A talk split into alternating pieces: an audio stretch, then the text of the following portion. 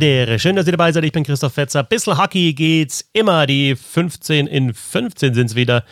Der Überblick über die komplette DL. Ein Team, eine Minute. Jede Woche neu, diesmal ein bisschen später, war auch noch Champions Hockey League, baue ich jetzt nicht groß ein, aber vielleicht mal die kleine Aufforderung oder ja, der Tipp, wenn ihr mal richtig geiles Eishockey sehen wollt an eurem Standort, schaut euch so ein CHL-Spiel an in der Halle im Stadion, weil Niveau natürlich ja besser als in, weiß ich nicht, 95 Prozent der DEL-Spiele, irgendwas so in die Richtung, also sowas wie, ja, München-Zug zum Beispiel, kriegt man wahrscheinlich in der DEL, ja, also eine Handvoll Spiele, die dieses Niveau haben in der DEL mir ein großes Rätsel, warum diese Liga nicht mehr Zuschauerzuspruch hat, warum da nicht mehr Leute ins Stadion gehen. Ich weiß, es sind 56 Hauptrundenspiele, 28 Hauptrunden, Heimspiele, dann die Playoffs. Das ist sehr, sehr viel Eishockey.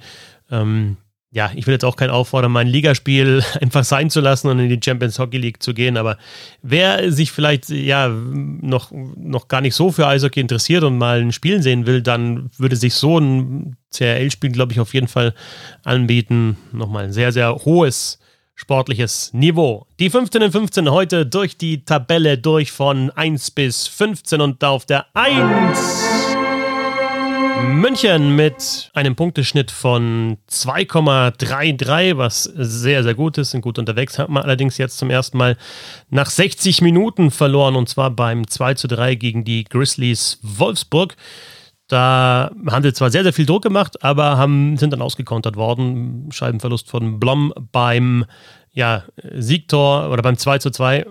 Und das bleibt so bei München bei mir auch hängen, dass sie teilweise in manchen Situationen vielleicht dann ja eben dieses Eins gegen Eins, ähm, die Zockerei übertreiben, vielleicht nicht ganz hundertprozentig konsequent sind. Haben wir auch gesehen gegen Zug beim, ja, hinten raus bei dem Gegentor, als wir so ein bisschen, ja, geschlafen haben.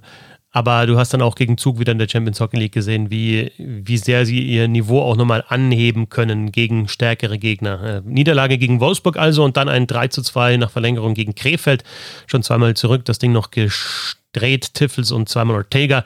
Das sind auch zwei Spieler, die einfach, ja, Tiffels mit Tempo, Ortega auch mit Tempo, Finesse und so weiter, schon nochmal auch ein, wichtiges Element ins Münchner Spiel reinbringen bringen in dieser Saison.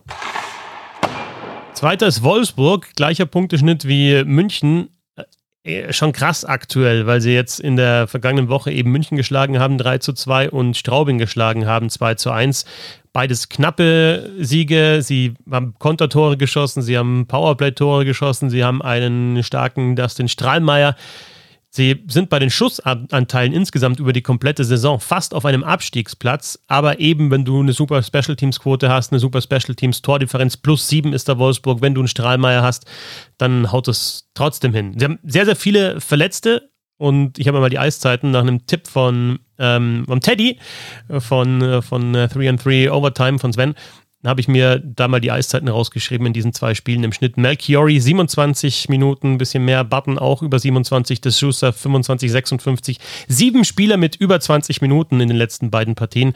Äh, zum Vergleich, äh, sonst hat keiner mehr als vier von den anderen Teams. Also viel, viel Eiszeit in der vergangenen Woche wegen den Verletzungen. Mannheim ist auf Platz 3, hat ja immer noch viele zu Null. Also gegen Köln hat man 2 zu 0 äh, gewonnen. Da ist unter anderem auch ja jetzt Markus Eisenschmidt wieder mit dabei gewesen. Gegen Iserlohn 0 zu 2 äh, verloren. Also wenig Tore, aber auch halt sehr, sehr wenig Gegentore. Es ist wieder so, wie in der vergangenen Saison auch, dass sie ihre Spiele knapp gewinnen. Also jetzt irgendwie so von den Ergebnissen schon fast im Playoff-Modus sind. Darf man nicht vergessen, dass auch die wahnsinnig viele Verletzte haben. Also äh, bis auf München vielleicht eine andere DL-Mannschaft mit so vielen Verletzten oder Ausfällen äh, wegen Covid, die, ähm, ja, die bringt nicht mal eine wettbewerbsfähige Mannschaft aufs Eis und Mannheim ist Dritter. Ähm, sechs Siege in Folge und dann dieses 0 zu 2 bei den Iserlohn Roosters, ähm, wo sich auch Leinsmann Andreas Kovac verletzt hat, äh, zusammengeprallt mit Matthias Plachter. Keine Absicht bei Plachter, aber Kovac ja Gott sei Dank auf dem Weg der Besserung. Düsseldorf ist auf dem vierten Tabellenplatz und damit ja die Überraschung der Saison. Ja, dass Wolfsburg so gut unterwegs ist, hat man vielleicht auch nicht gedacht, aber Düsseldorf oh, auf Rang 4 richtig stark, hat sich jetzt auch wirklich eine Nummer 1 anscheinend rauskristallisiert bei den Düsseldorfern, weil Pantkowski jetzt am vergangenen Wochenende beim 3 zu 1 bei den Eisbären und beim 3 zu 1 gegen Nürnberg 66 von 68 Schüssen gehalten hat. Zitterbart hat sein erstes DL-Tor gemacht, hat dann zwar auch nochmal so wieder einen Scheibenverlust eingestreut in dem Spiel gegen die Eisbären Berlin, aber ja, das ist auch einer, der eben ja, viel Gutes, viel vielleicht nicht so Gutes zeigt, aber eben das immer selbstbewusst noch weiterhin macht. Und dann gegen Nürnberg äh, Macaulay in doppelter Überzahl, O'Donnell hat getroffen und dann Novak mit einem Empty Net Goal. Ich habe die Düsseldorfer ja zweimal gesehen. Ähm, bei, bei, den, bei den Roadtrips in Ingolstadt und in München haben sie mir über Phasen auch ganz gut gefallen, haben das dann über 60 Minuten nicht durchziehen können. Aber das haben sie jetzt gegen Berlin und gegen Nürnberg geschafft und eben ja, jeweils nur ein Gegentor. Das ist auf jeden Fall etwas, was äh, positiv ist aus Düsseldorfer Sicht. Die Eisbären Berlin auf Platz 5 in der Champions Hockey League ja jetzt mal zu Hause gewonnen. Ansonsten kein einziger Heimsieg in der Liga, äh, auch beim 1 zu 3 gegen die Düsseldorfer EG nicht. Dann haben sie 4 zu 2 bei den Bietigheim Steelers gewonnen. Ein Thema auf jeden Fall das Powerplay bei nur 10,3 Prozent, schlechteste Powerplay-Quote der Liga. Insgesamt auch die Special Teams-Quote sehr, sehr schlecht. Also ähm, wenn man sich die Tordifferenz auch in Überzahl und Unterzahl anschaut, dann sind nur Nürnberg, Krefeld und Bietigheim schlechter als Berlin und ja, da erwartet man natürlich was anderes von einem Spitzenteam. Und trotzdem sind sie bei 1,78 Punkten pro Spiel. Ähm, ja, kleiner Lauf und die sind voll dabei. Und auch jetzt, ich meine, wenn du da unter den Top 5 gestartet bist, ist es auf jeden Fall kein Fehlstart. Aber irgendwie natürlich durch die Meisterschaft haben sie die Erwartungen auch hochgeschraubt und die können sie noch nicht ganz erfüllen. Köln ist auf Platz 6, hat jetzt in der vergangenen Woche nur einmal gespielt und dabei 0 zu 2 gegen die Adler Mannheim verloren. Das war das erste Spiel ohne eigenes Tor. Ansonsten haben wir ja letzte Woche auch schon gesagt, ist die Offensive einfach wirklich der große Trumpf in dieser Saison. Bei den Kölner Haien da ganz gut verpflichtet mit unter anderem Tourisson, ähm, mit, mit Edwards auch ein offensiv starker Spieler, jetzt wieder äh, ja, auf der Höhe äh, und komplett so, wie man das kennt von ihm. Und ja, Torwartspiel hat sich auch verbessert. Wir sind jetzt bei 28 Toren in acht Spielen in der Offensive. Also das sind äh, ein bisschen weniger als vier jetzt, weil man eben gegen Mannheim zum ersten Mal ohne Treffer geblieben ist. Aber ja, aus meiner Sicht, ich habe mir heute auch so ein bisschen immer dazu geschrieben, besser oder schlechter als erwartet bei Köln. Auf jeden Fall etwas besser als vor der Saison erwartet. Also ich meine, Top 6 sichere Playoff-Qualifikationen, damit kann man, könnte man auf jeden Fall nach den vergangenen Jahren leben in Köln. Auf Platz 7 sind die Iserlohn Roosters, die ja, immer noch sehr, sehr gut dabei äh, sind, aber halt auch ja, so ein, so ein Run-and-Gun-Stil auf jeden Fall spielen. Wieder einmal. Man muss auch sagen, bei den, bei den Schussanteilen, die schaue ich mir schon ab und zu mal an, habe es ja vorher bei Wolfsburg schon gesagt, die sind da eher hinten. Und bei Iserlohn ist es auch so, da sind sie bei den, bei den Schussanteilen auf Platz 13. Das kann gut gehen, auch mal über eine komplette Saison, haben wir in der vergangenen Saison gesehen, äh, wenn eben ja alle fit sind, die erste Reihe vor allem funktioniert in der Offensive, äh, jenige die Mannschaft im Spiel hält und die Special Teams funktionieren. Und ja, gegen Mannheim beim 2 zu 0 war es halt so. Whitney in Überzahl getroffen, Special Teams. Ähm, Schilki, ein super Snipe, das ist auch echt ein richtig guter Stürmer, der einen guten Abschluss hat. Und dann, ja, Shutout von Jenike mit 28 Saves, Iserlohn zum ersten Mal zu 0. Acht Powerplays, eins davon genutzt und eben diesen Sieg eingefahren und erstmal im Mittelfeld etabliert. Auf Platz 8 sind die Augsburger Panther, die 1,5 Punkte pro Spiel geholt haben in den ersten acht Partien. Also ja, alles, was Top 10 ist, ist für Augsburg sicherlich in Ordnung. Was auffällig ist, sie brauchen ihr Powerplay wohl, um Spiele zu gewinnen. Bei allen ihren Siegen, die sie bis jetzt geholt haben, haben sie in Überzahl getroffen. So auch jetzt zuletzt beim 4 zu 2 gegen die Schwenninger Wild Wings. Pale hat da eine Überzahl getroffen und noch ein weiteres Tor gemacht.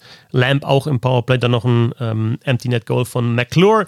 Davor gab es ein 0 zu 5 bei den Fishtown Penguins in Bremerhaven, wo sie kaum Chancen gehabt haben. Also diese, ja, diese Aussetzer gibt es dann sicherlich auch immer mal wieder. Aber wenn du eben Schwenningen schlägst, davor Ingolstadt schlägst, davor Straubing haben sie geschlagen, Bietigheim haben sie geschlagen, das sind ja alles so Teams, die ähm, ja, momentan so im, im, im, im Dunstkreis der Augsburger Panther sind und die direkten Duelle haben sie gewonnen. Und ja, deswegen sind sie unter den ersten zehn. Ingolstadt ist Neunter und damit weit hinter den Erwartungen zurück, zumindest hinter meinen Erwartungen. Für mich bis jetzt ja die, die Enttäuschung der Saison. Ähm, ja, eigentlich auch im Vergleich zur letzten Woche kann ich gar nicht so viel Neues erzählen, weil sie haben immer noch ein super Powerplay, aber die haben halt auch schon sechs Shorthander kassiert. Ich habe es letzte Woche schon gesagt, 2021 hat Mannheim die meisten Shorthander kassiert, das waren auch sechs, aber in 38 Spielen. Und Ingolstadt hat jetzt diese sechs äh, Shorthander in acht Spielen kassiert. Sie haben uns zuletzt Bremerhaven geschlagen. Daniel Pieter, da er jetzt mittlerweile auf Platz 4 der All-Time-Scorerliste, das als positive Story aus Ingolstadt. Aber eben, ja, gerade dagegen Nürnberg zum Beispiel, einfach Fehlpässe, in dem Fall von Marshall beim 0 zu 1. Das war der Shorthänder, den dann Reimer gemacht hat, dieser Dig auf die Rückhand. Aber das sind einfach Fehler, die dürfen in Überzahl nicht passieren und diese Fehler ziehen sich tatsächlich jetzt bei Ingolstadt schon durch die ganze Saison. Bremerhaven auf Platz 10. Nur auf Platz 10 muss man vielleicht sagen, ist natürlich auch bei den Penguins so, dass sie durch die vergangenen Jahre ja als mittlerweile eine Erwartung erzeugt haben, dass sie ja ein, ein Top-6-Team auf jeden Fall sind. Und wenn sie das nicht sind, dann denkt man sich, was ist da los? Special Teams funktionieren noch nicht so so gut, wie, wie wir das kennen. Also, sie hatten ja immer eine, eine positive Tordifferenz bei den Special Teams und vor allem sehr, sehr gutes Überzahl. Und jetzt ist die Tordifferenz bei den Special Teams eben ausgeglichen und dann verlierst du ein knappes Spiel vielleicht mal. Jetzt haben sie zuletzt gegen Ingolstadt mit 2 zu 4 äh, verloren und davor gab es wieder eine stärkere Leistung 5 zu 0 gegen Augsburg. In dem Spiel war für mich auch auffällig, dass ähm, Jeglitsch, Urbas und Verlic, der Karawanken-Express, dass die nur einen Scorerpunkt hatten bei dem 5-0-Sieg gegen Augsburg. Und ich glaube, das ist schon auch was, was, was äh, Bremerhaven in Zukunft braucht, dass sie mal Spiele gewinnen, wo vielleicht die erste Reihe ja nicht ganz so überragend scoret. Elfter Nürnberg. Zuletzt ein 5 zu 2 gegen Ingolstadt und dann aber in Düsseldorf mit 1 zu 3 verloren. Das war dann die erste Niederlage, seit man sich von Frank Fischöder getrennt hat. Also unter dem Duo Ustorf-Kofler gab es äh, zwei Sieger gegen Straubing, gegen Ingolstadt und dann eben die Niederlage gegen Düsseldorf. Patrick Reimer jetzt auf Platz 2 der ewigen DL-Scorerliste und mittlerweile bin ich mir sicher, dass er sich den ersten Platz auch noch holt. Da war ich mir jetzt in den letzten Jahren, als das Scoring ein bisschen zurückgegangen ist bei ihm, nicht so sicher, aber aktuell ja, funktioniert das sehr, sehr gut. Äh, Gerade die Offensive, ähm, Sheehy hat jetzt schon acht Tore. Ähm, hat äh, erst einen Hattrick gegen Straubing gemacht, dann nochmal zwei Tore äh, gegen, gegen Ingolstadt. Also da in diesen beiden Spielen echt total heiß gelaufen und das ist der beste Torschütze der Liga und sicherlich offensiv auf jeden Fall stärker als in der vergangenen Saison, die Ice Tigers. Bei den Bietigheim Steelers auf Platz 12 äh, habe ich auch nochmal auf die Special Teams geschaut, weil du gerade, wenn du so ja, ein Aufsteiger bist und du ein kleineres Team in Anführungsstrichen bist, dann brauchst du eigentlich schon deine Überzahltore, um enge Partien zu gewinnen. Und wenn man sich jetzt anschaut, die sind nie deutlich unterlegen gewesen. Klar, die haben dieses 0 zu 3 in Nürnberg gehabt, ein 0 zu 4 in Wolfsburg in der ersten Saisonphase, aber seitdem ja, meistens One-Goal-Games oder mal mit zwei Toren Unterschied, wie zuletzt gegen die Eisbären Berlin, aber das ist ja keine hohe Niederlage im Eishockey. Aber wenn es so knapp ist, dann brauchst du eben dann vielleicht auch mal ein Powerplay-Tor, um um, ja, um, um ein Spiel zu gewinnen. Und sie haben äh, die schlechteste Quote und auch die schlechteste Tordifferenz in den Special Teams Powerplay und Unterzahl zusammengerechnet. Und sie haben äh, minus 10 Tore als Tordifferenz im dritten Drittel. Vorher eine ausgeglichene Tordifferenz, was auch so ein bisschen darauf hin, hindeutet, dass es hinten raus vielleicht dann auch von der Kraft her äh, nicht mehr ganz so langt bei den Steelers. Krefeld ist auf Platz 13 und hat jetzt echt einen ganz guten Run. Also die haben beide den Schwenninger Wild Wings mit 3 zu 1 gewonnen. Ähm, da eine sehr, sehr starke Leistung auch im Tor von Oleg Schilin, zwei Tore von Lassio und ein wirklich schöner Tipp von Laurin Braun. Also sie ähm, schießen auch schöne Tore und dann nur 2 zu 3 nach Verlängerung gegen München verloren. Äh, 1 zu 0 und 2 zu 1 geführt durch Kulda und Bergström im Powerplay. Ähm, dann in Unterzahl die beiden Gegentore kassiert und da hat dann eben München im Powerplay den Ausgleich erzielt und äh, den Siegtreffer erzielt. Aber jetzt die letzten Ergebnisse, äh, schaut euch das an. 2 zu 3 in Mannheim verloren nach Verlängerung, Punkt geholt. Iserlohn 4 zu 3 geschlagen gegen die Eisbären Berlin, nur 1 zu 3 Schwenningen geschlagen und jetzt nur 2 zu 3 nach Verlängerung gegen München. Das sieht gut aus bei den Krefeld-Pinguinen. Letzter. Straubing Tigers. Sechs Niederlagen in Folge. Sandro Schönberger hat bei Magenta Sport gesagt, es gibt zu viele Passagiere.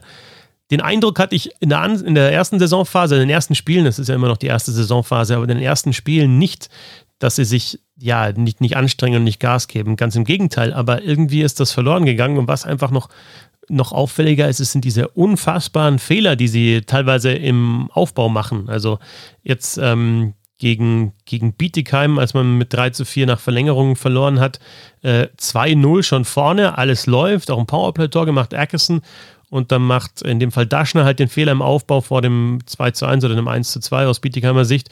Und ja, äh, dann auch insgesamt in der Defensive zu passiv, unter anderem bei dem, bei dem Game-Winner der Bietigheim Steelers und gegen Wolfsburg wiedergeführt durch Eder 1-0, gegen Nürnberg äh, auch schon mal 3-1 in Führung gewesen, gegen Augsburg 4-3 in Führung gewesen. Also die haben die Führungen schon, aber sie verspielen sie. Ähm, bei den Schussanteilen unter den Top 4, das ist was, wo man sieht, okay, die, die, die sind dabei in den Partien, sie machen halt bloß die Chancen nicht und kriegen hinten zu viele. Aber PDO-Wert, Schussquote und Safe-Quote zusammengerechnet, 93,4 Prozent. Äh, da haben Wolfsburg und Mannheim alleine schon eine bessere Safe Percentage als diese 93,4. Also klar, die Safe Percentage schlecht bei den Goalies, weil aber auch viele Fehler gemacht werden und es Großchancen gibt für den Gegner und vorne im Abschluss nicht konsequent genug. Das waren die 15 in 15. Jede Woche neu. Danke fürs Zuhören und auch für eure Unterstützung. Eine Mitgliedschaft bei Bissl Hockey über Steady gibt schon ab einem Euro. www.steady.de slash Hockey.